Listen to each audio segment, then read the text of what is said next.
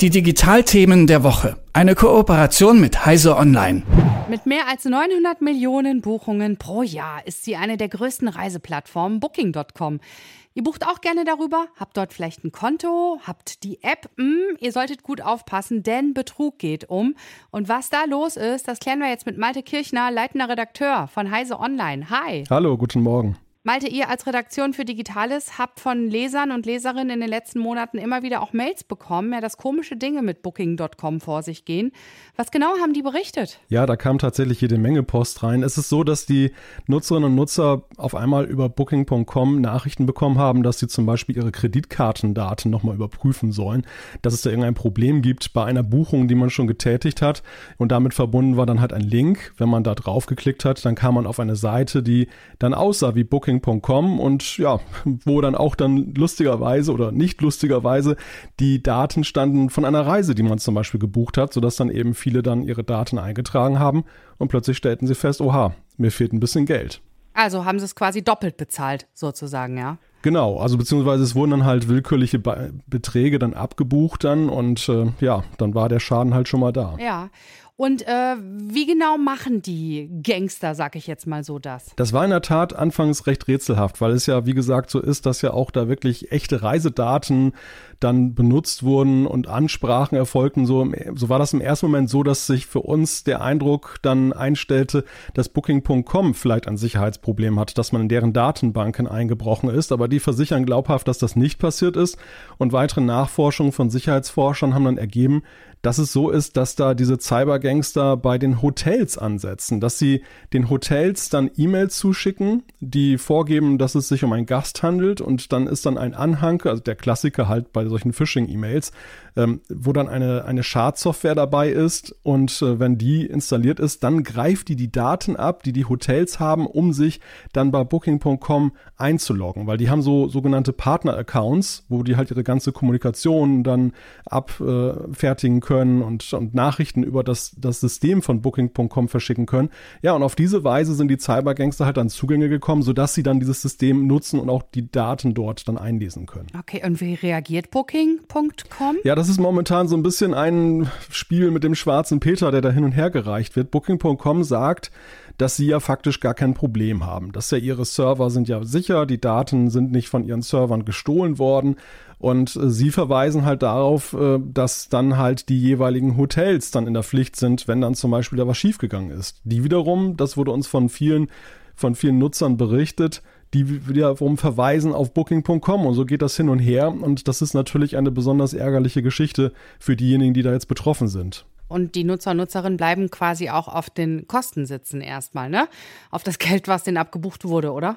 In, in der Regel ja, beziehungsweise einigen ist es dann aufgefallen, weil dann halt bei vielen Kreditkarten nochmal so eine Abfrage ist. Man bekommt dann in, in so einer App so eine Nachricht und dann wird dann angezeigt, dass da ein ganz merkwürdiger Zahlungspartner ist.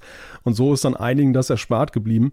Aber trotzdem, es, es ist natürlich ja auch eine, ein Betrugsversuch, der schon wirklich eine sehr, ja, der, der sehr kompliziert ist, beziehungsweise sehr kompliziert zu erkennen ist für die Betroffenen. Auf was können wir denn achten, Malte? Ja, da ist es tatsächlich so, diese Klassiker, merkwürdige Schreibweise und so weiter treffen auch teilweise zu, aber das Problem ist ja, dass ja diese Nachrichten tatsächlich über das interne Nachrichtensystem von Booking.com kommen, sodass man den Eindruck hat, das ist jetzt eine echte Nachricht. Daran kann man schwer erkennen, auch wenn man auf die Website geht von Booking.com, dort sind ja diese Nachrichten auch nochmal dann dann abgebildet. Also auch dort könnte man ja den Eindruck haben, dass es ein Problem gibt. Wenn einem da etwas merkwürdig vorkommt, im Zweifel das Hotel nochmal direkt kontaktieren und am besten auch per Telefon und nicht jetzt per E-Mail, äh, dass man dann einfach mal nachfragt, kann das stimmen, äh, bevor man dann jetzt dann irgendwelche Zahlungen tätigt. Also man muss halt schauen, habe ich jetzt zum Beispiel mein Hotel schon bezahlt? Gab es da wirklich irgendwelche Probleme? Ist das plausibel?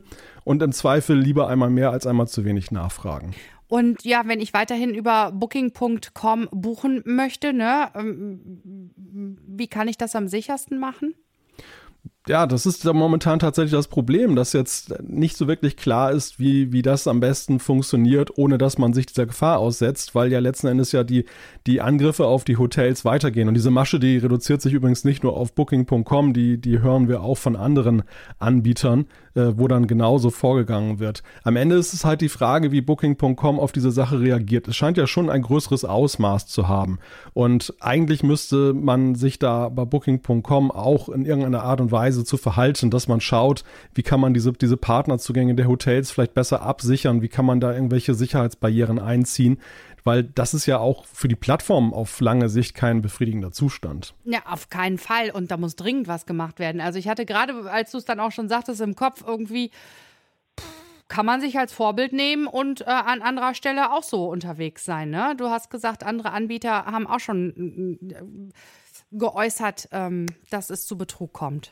Genau, also das hören wir auch, dass es eben bei anderen Anbietern so ist und die, die Cybergangster werden halt immer, immer raffinierter. Lange Zeit war es ja so, dass solche Phishing-Versuche eher so ein bisschen willkürlich waren. Man bekam zum Beispiel eine E-Mail, dass angeblich das eigene Volksbankkonto gehackt wurde und man muss dann irgendwie sich einloggen und in Wirklichkeit hat man gar kein Volksbankkonto. Das war dann immer relativ leicht zu enttarnen für einen selbst, aber jetzt gehen die schon so vor, dass sie eben sich wirklich echte Daten suchen, sodass dann eben diese diese Glaubwürdigkeit der Nachricht viel höher ist, beziehungsweise dann auch über solche Mail-Systeme, interne Mail-Systeme von Booking.com zu gehen, was dann eben ja auch zusätzlich dafür sorgt, dass man irgendwie Vertrauen schöpft. Und das kann dann ziemlich äh, ja, ins Auge gehen.